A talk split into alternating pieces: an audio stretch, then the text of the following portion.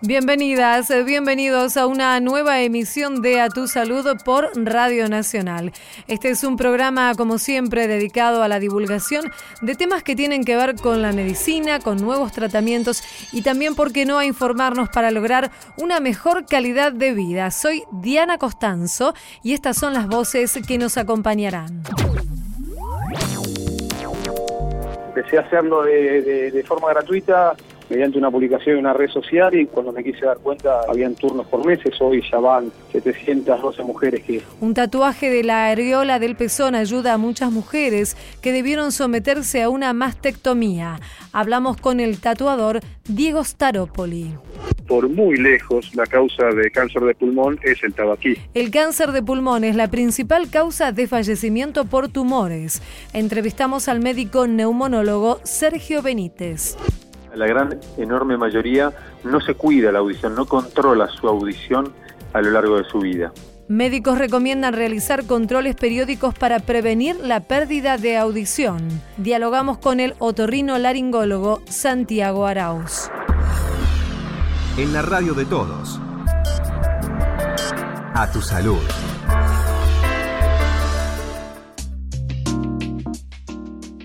Luego de someterse a una mastectomía como consecuencia de un cáncer de mama que requiere de esta solución quirúrgica, algunas mujeres se sienten incompletas o tal vez no se sienten del todo bien con su cuerpo. Por supuesto que la reconstrucción mamaria es un cierre de este proceso y es un paso necesario para poder volver a sentirse bien con el cuerpo. Algunas tal vez no lo necesiten, pero aquellas que sí lo hacen y hacen esta intervención, luego consideran que su cuerpo no está del todo completo porque no aparece la areola mamaria. Pero hay una, una técnica que tiene que ver con el tatuaje que permite realizarlo. Y sobre este tema vamos a conversar aquí precisamente con el tatuador Diego Staropoli, a quien ya estamos saludando en Radio Nacional en el programa Tu Salud. Hola Diego, Diana Costanzo aquí, ¿cómo estás? ¿Cómo estás? ¿Qué decís? Muy bien, Diego. Bueno, nos gustaría que nos cuentes cómo comenzó esta iniciativa de poder ofrecerle esto a, las mujeres que son sometidas a una mastectomía. Mira, básicamente yo arranqué un poco de casualidad, porque no, no, no sabía que las mujeres cuando le sacaban, cuando perdían los, los pechos, también este perdía lo que era la vida mamaria. Mi, mi vieja mi vieja tuvo, tuvo padeció esta enfermedad. Sí. Mi tía también, mi abuela opté por empezar a hacerlo. Y, lo más lo más lindo de esta historia es que poder hacerlo de forma gratuita, ¿no? Porque cobrarlo calculo que va a haber, que va a haber gente que lo hace. El tema es que, bueno, empecé a hacerlo de, de, forma gratuita mediante una publicación en una red social y cuando me quise dar cuenta era habían turnos por meses, hoy ya van 712 mujeres que, que pasaron por acá. 712 mujeres. Me imagino que en el transcurso de este tiempo habrás conocido muchísimas historias porque no solamente es eh, realizar este, este tatuaje, sino conversar, hablar con las mujeres, saber qué les pasa con respecto a, este aspecto, ¿cierto Diego? Sí, sí, la verdad que cada, cada mujer tiene una historia y cada historia en particular tiene mucho mucho emocional, así que este, bueno, también te vas involucrando con eso y y te vas haciendo carne de eso y eso hace que, que, no uno no que yo no quiera dejar de hacerlo viste eso sí para mí es un es un premio si fuera por plata no no tendría el mismo valor Claro. ¿Y, y cómo, cómo lo haces? ¿Podés contarnos cómo las mujeres se acercan y cómo es, cómo es el proceso? ¿Qué es lo que les explicás que, que vas a hacer en su cuerpo? O sea que las mujeres básicamente eh, tienen dos maneras de que lleguen. Una es que se enteran por alguna red social o, en alguna nota, que, por eso lo importante de, cuando cada vez que, está la posibilidad de que se pueda hacer alguna nota de algo, siempre lo hago con muchas ganas porque sé que, en este momento hay mucha gente que va a estar escuchándolo y, y si no tienen este problema seguramente tienen alguna conocida que lo tiene y, saben que pueden solucionarlo. Y después la muchísima cantidad de mujeres vienen por intermedio de los cirujanos, o sea, en los mismos, en los mismos clínicas o sanatorios las van, las van derivando. Ajá. Ajá, claro, qué interesante esto. ¿Y, te acordás de alguna historia que te haya impactado en particular o algo que te dicen en general eh, comúnmente estas mujeres? Todas son, todas tienen, en general tienen una, historia que te impacte, pero me, ha pasado de, de recibir una señora que se vino de Bolivia, estuvo casi cinco días viajando, Mm, casi con muy poco dinero, iba tomando un micro, bajando, haciendo dedo y, y se vino sola, sin turno previo, nada, esto fue hace un par de años ya, este, sin saber de, de- de cómo era el mecanismo. Pero le contaron que había una persona que la hacía en Buenos Aires y se vino y, y bueno, de hecho tuvimos que darle dinero para que se vuelva porque no tenía para volverse, así que imagínate lo importante que fue para ella, ¿no? Mm, Este, sin duda, qué otra motivo. señora que, que quería convencer a la madre que le done los, las ariolas porque ella sin las ariolas no podía vivir y la, madre era mujer la mujer era una mujer muy coqueta y, y la tenía totalmente traumada el tema de no tener las ariolas así que estaba convenciendo a la madre que, que, que le done las ariolas cosa que por supuesto cuando fue al médico es inviable que pueda pasar ¿no? Sí, mira, mira hasta dónde puede llegar esta esta ayuda en lo emocional, no solamente en lo físico que les ofreces a las mujeres. Vamos a contar, Diego, que el cáncer de mama afecta aproximadamente a 21.000 mujeres por año aquí en el país. No todas, obviamente, llegan a la mastectomía porque justamente lo que se recomienda es realizar los controles anuales después de los 40 años para poder atender y tratar a tiempo lo que son estas lesiones, los tumores en, en las mamas. Pero bueno, sí muchas deben llegar a, esta operación que justamente eh, contempla que eh, tengan que hacer una, reconstrucción y terminen sin las areolas mamarias. Pero digo, también es un buen momento para poder difundir que los controles pueden hacer que no se llegue hasta esta situación, ¿cierto? Sí. Esta enfermedad en particular es algo que a, mí en- en lo personal me tocó muy de cerca siempre porque tengo, tengo de hecho este uno de mis hermanos que tiene 42 años que está atravesando un cáncer, mi viejo falleció Sí. de cáncer. Por suerte el cáncer de mama es una enfermedad que, que agarrado a tiempo es controlable y es curable, Claro. pero este pero son cientos y, y- y miles de las mujeres, mujeres que padecen esta enfermedad y, y lo que yo hago que es algo muy simple, no tiene nada que ver con la curación física, pero sí con la, con la curación emocional. Este, las obras sociales no lo consideran dentro de, de, de- de- algo este, dentro del presupuesto y no lo, no lo, no lo consideran algo este, relevante. Y cuando la mujer cura y, y- y tiene la suerte de, de ganar la enfermedad este, y, y se ve al espejo y, y- se sigue si- viendo sin, sin las areolas, se siguen sintiendo enfermas. Por eso digo que Mm. es tan importante la, la, la reconstrucción de la areola mamaria. Que algún día el gobierno lo tenga en cuenta. No, no, o sea, yo lo voy a seguir haciendo gratis toda la vida, pero Mm, eh, imagínate que yo no podría eh, atender a las a las a miles de mujeres que, Claro. Que lo necesitan, por eso que tampoco es que se hace una campaña muy fuerte con esto. Sin duda, y bueno, por ley lo que sí está contemplado es eh, la cobertura de la reconstrucción y las prótesis, pero no esta parte que, que vos nos estás contando. Y Diego, decinos dónde pueden encontrarte, cómo pueden contactarte aquellas mujeres que están escuchando esta conversación en todo el país y bueno, quieren eh, justamente acercarse a vos con esta propuesta de poder tatuar las areolas de, de las mamas después de una mastectomía. Siempre en la- todas las redes nuestras son Mandinga Tatú, así que por Instagram, por Facebook o, al- o al- a, la, a la página web que es mandingatatu.com, ellas ahí tienen toda la información. Llaman, no hay mucho protocolo, llaman, se pone fecha, día y lo hacemos. No hay, no hay visita previa, no tengo que ver nada, o sea, ellas vienen y tengan lo que tengan, se lo tengo que solucionar. No, no, no puedo darme Ahí el lujo de, de que ninguna de acá se vaya con la guardia baja, tienen que irse de acá felices. Seguro, seguro. Mandinga Tatú, entonces, en las redes sociales, allí está Diego Staropoli que ofrece este servicio gratuito para las mujeres. Muchísimas gracias, Diego, también en nombre de todas ellas, porque sin duda les hiciste la vida mucho más feliz. Muchísimas gracias a vos por, por, por esta nota, porque sé que hay muchísimas mujeres que van a estar escuchando y se van a animar y, y es algo que pueden que pueden cerrar, es un ciclo que tienen que cerrar y se merecen este, poder hacerlo. Gracias, Diego. Un saludo. Hasta luego. Gracias a vos. Un abrazo grande.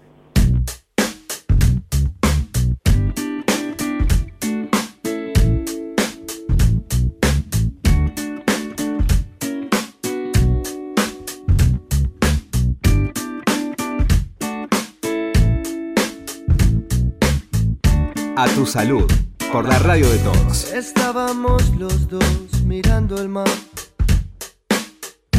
cuando la tarde moría. Como moría lo nuestro, juro que no lo sabía. Miré para mi derecha,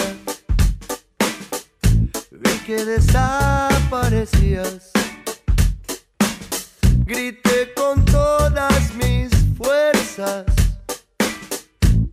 y noté que no me oías.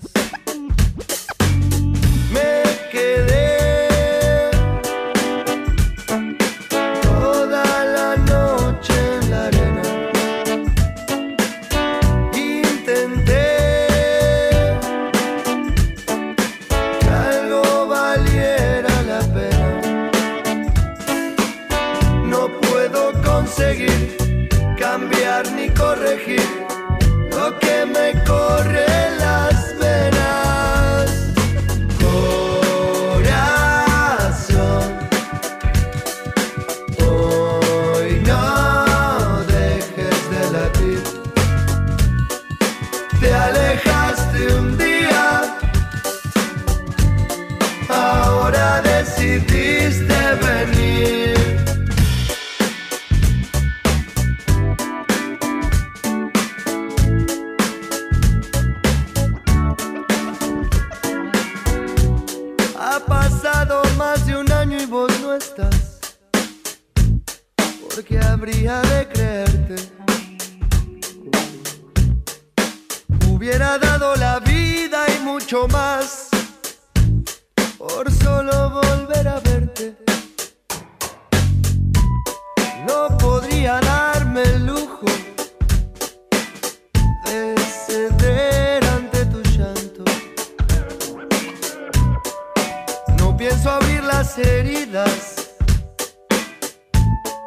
de haberte querido tanto.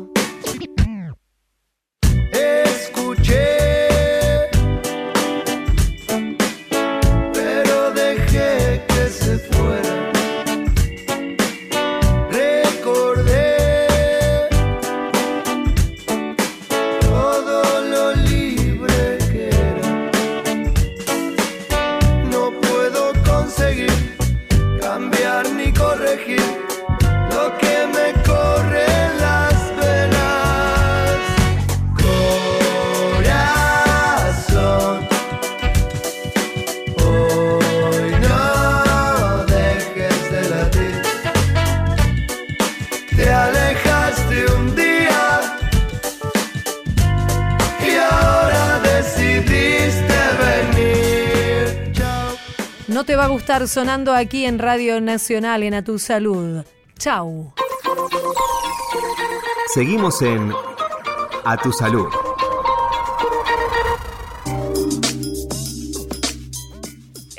De pulmón es la principal causa de muerte por tumores en nuestro país. Así lo están advirtiendo profesionales de la salud, específicamente aquellos que se dedican a las enfermedades respiratorias. Invitamos a conversar aquí a Radio Nacional en el programa Tu Salud al doctor Sergio Benítez, él es coordinador de la sección oncología de la Asociación Argentina de Medicina Respiratoria y es médico neumonólogo. Ya lo estamos saludando. Hola, doctor Diana Costanzo, ¿cómo está usted? ¿Qué tal, Diana? ¿Cómo estás?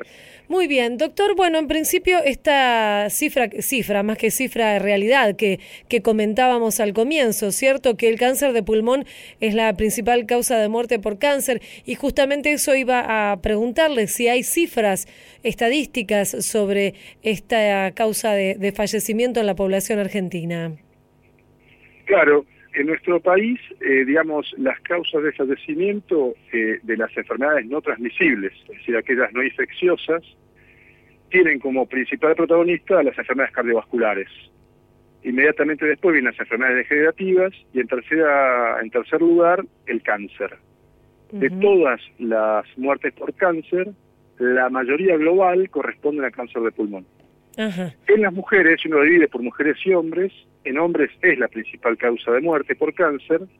En el caso de las mujeres es superado solamente por el cáncer de cuello de útero, que dígase entre paréntesis es casi una catástrofe eh, desde el punto de vista sanitario, ¿no? porque tiene una técnica muy simple de detección, y por el cáncer de mama. Sí, Así que eh, esta es la, la principal causa de muerte en Argentina, ¿no es cierto? Claro. Por cáncer. Ahora, Sergio, eh, se me ocurre que la diferencia lo hace en que, usted me dirá si, si estoy en lo cierto, que la principal causa del cáncer de pulmón es el tabaquismo. Es así, exactamente. En los últimos años hemos visto una eh, tendencia a encontrar algunos tumores con nuevas histologías, con nuevas formas eh, a la visión al microscopio, que no se asocian con tabaco. Pero lo cierto es que por muy lejos la causa de cáncer de pulmón es el tabaquí. Y vos pensás que en Argentina, nuestra cifra de tabaquistas en Argentina eh, ronda el 30% con cierta tendencia a la reducción durante los últimos años, pero sigue siendo más o menos el 30%. Sí. Más o menos una persona que fuma toda la vida tiene chance de desarrollar cáncer de pulmón del 20%. De modo tal que el tabaco es la principal causa de cáncer de pulmón por muy lejos y también es una intervención muy simple para prevenirlo. Ahora, eh, doctor, ¿existen algunas complicaciones en cuanto a lo que es el diagnóstico de este tipo de tumores? En medicina humana, los tumores que pueden ser prevenidos, es decir, que se pueden diagnosticar en etapas tempranas con chances de curación, son realmente muy pocos. Es el cáncer de colon, por encima de los 50 años, mediante colonoscopía o sangre oculta en materia fecal, el cáncer de mama con mamografía, que es una técnica discutida pero muy efectiva, el cáncer de cuello de útero, y un poco ahí se acaba la cuenta. En el caso del cáncer de pulmón, el diagnóstico en etapas tempranas favorece la curación porque sigue siendo la cirugía el gran tratamiento y si el cáncer está localizado en el pulmón y se puede operar, el paciente tiende a curarse. Sin embargo, no existe una técnica hasta el momento adecuada y aceptable para detectarlo en etapas tempranas. Si bien es cierto, en los últimos años ha habido estudios que muestran que la regresión de tomografía anual en un subgrupo muy específico de pacientes reduce la mortalidad de cáncer de pulmón. Pero este programa todavía es muy discutido científicamente, todavía no está en marcha francamente en, nuestro país. todavía está un poco en pañales la detección temprana de cáncer de pulmón. El tema es entonces que en, algunos casos, entiendo, se pueden llegar a diagnosticar cuando la enfermedad ya está avanzada. Claro, mira, es así, de, de 100 personas que se diagnostican con cáncer de pulmón, solamente 20 van a estar en condiciones, al las cifras actuales van a estar en condiciones de un tratamiento con intención curativa, es decir, una cirugía de resección total e intención curativa del cáncer de pulmón. El 80% restante van a transformarse en enfermedades crónicas, es decir, va a ser una persona que va a tener cáncer de pulmón el resto de su vida, mm. con diversos tratamientos. A la fecha, una técnica en, en cierto subgrupo de personas utilizando tomografía anual podría y esto es bien potencial, reducir la mortalidad por cáncer de pulmón. En nuestro país, el programa de detección temprana, y creo que debe ser el único que yo conozco, se encuentra en la institución Fleming en Buenos Aires, donde algunos pacientes ingresan al programa. El problema de la detección temprana es muy interesante porque el problema no está tanto en la detección del tumor, sino llamados falsos positivos. Es decir, encontrar nódulos que no son tumor y que generan mucho miedo y procedimientos potencialmente peligrosos en los pacientes. Sí. En ese equilibrio entre detectar el cáncer en etapas tempranas y evitar los falsos positivos es donde se está dirimiendo la discusión hoy en día a nivel mundial de cómo hacer detección temprana de cáncer de pulmón. ¿no? Ahora, ¿los avances en, tratamiento han prolongado la sobrevida de las personas entonces que viven con, con esta enfermedad? Sí, eso es definitivamente. En los últimos años hemos visto una revolución en oncología que ha transformado eh, la quimioterapia o quimioradioterapia clásica, que era básicamente dar eh, drogas con potencial de muerte hacia células que crecen rápidamente, el cáncer es eso, son células crecen rápidamente, eh, y dar radiación a estas células para matarlas, ha pasado a una instancia mucho más interesante que tiene que ver con la utilización de drogas específicas contra ciertos targets moleculares de los tumores de pulmón. Mm. Esto se refiere a que las células tienen cierta mutación que produce cierta cosa que genera el cáncer y las drogas van a bloquear esa mutación. Y no solo esto, sino que hemos visto una, y lo vemos todos los días, una revolución sumamente interesante en lo que se llama inmunoterapia, es decir, sensibilizar a las eh, células de cáncer a que sean eh, sensibles a la destrucción por el sistema inmunitario de la persona. Y realmente con todos estos avances hemos visto cosas muy interesantes. Nosotros tenemos en seguimiento, por ejemplo, yo soy de Bariloche, eh, tenemos en seguimiento pacientes desde 4 o 5 años con tumores que eh, tradicionalmente hubieran producido la muerte de las personas en 3 a 6 meses. Doctor Sergio Benítez, coordinador de la sección oncología de la Asociación Argentina de Medicina Respiratoria, médico neumonólogo, muchas gracias por pasar por aquí por Radio Nacional en A Tu Salud. Le mandamos un saludo. Muchísimas gracias por contactarme. Hasta luego. En la radio de todos. A tu salud.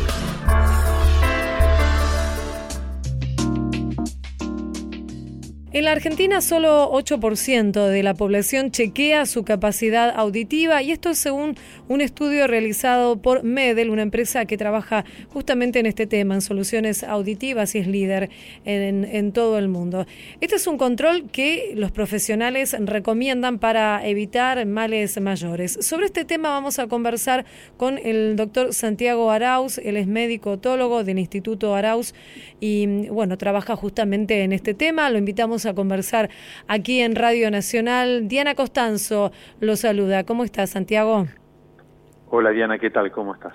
Bien, muy bien. Bueno, decíamos esto entonces, que un porcentaje muy bajo de la población tiene en cuenta lo que es su salud auditiva. Sí, en nuestra sociedad estamos más acostumbrados a evaluar la audición, digamos, en, los primeros, en el primer mes de vida.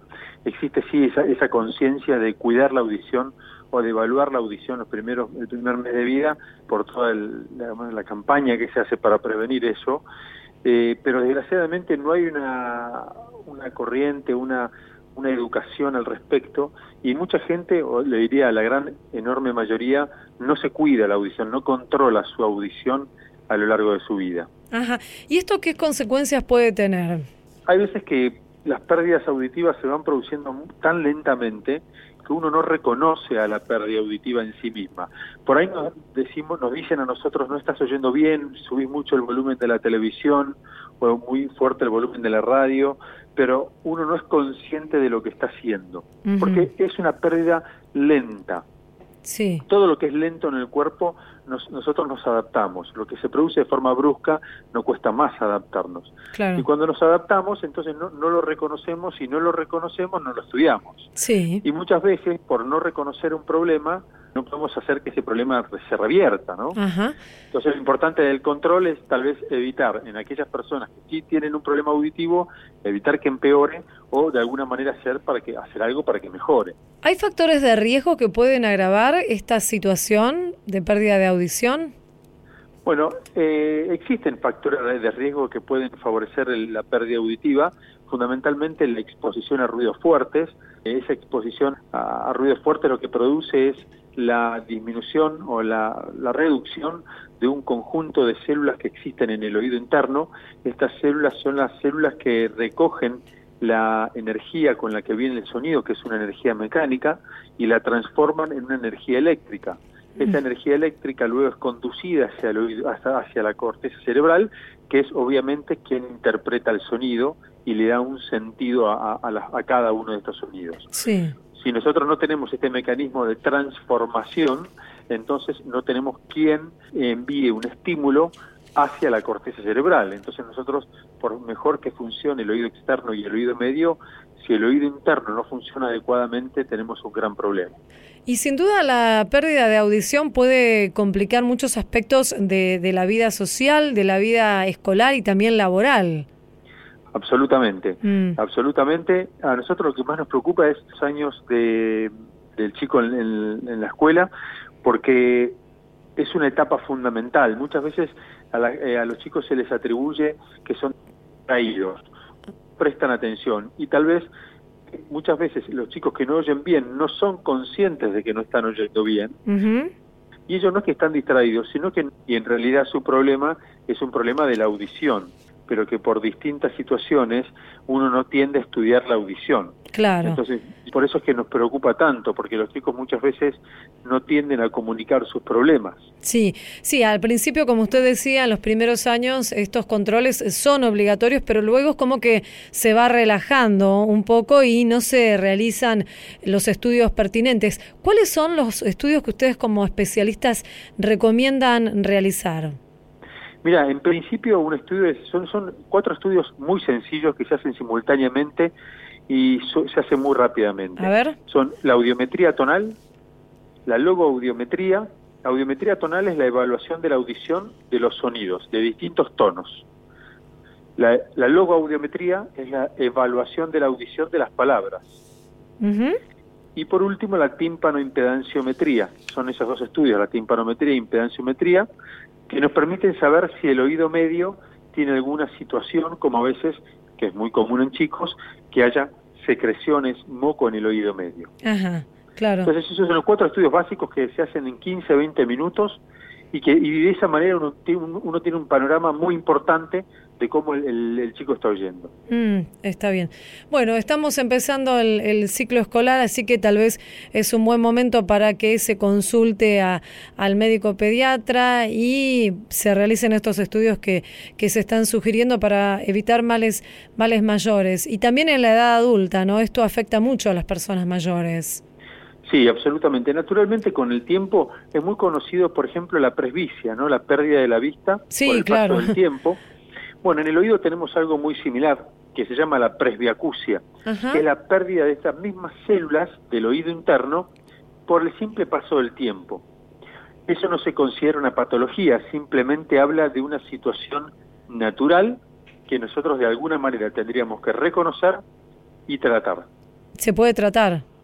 Absolutamente. Mm, Eh, no hay, me- sinceramente no hay medicación que mejore esto, pero sí existen audífonos, audífonos convencionales, audífonos implantables que se pueden colocar en el oído medio para eh, mejorar esa audición cuando los pacientes sienten sobre todo, más que dificultad para oír, dificultad para entender las palabras.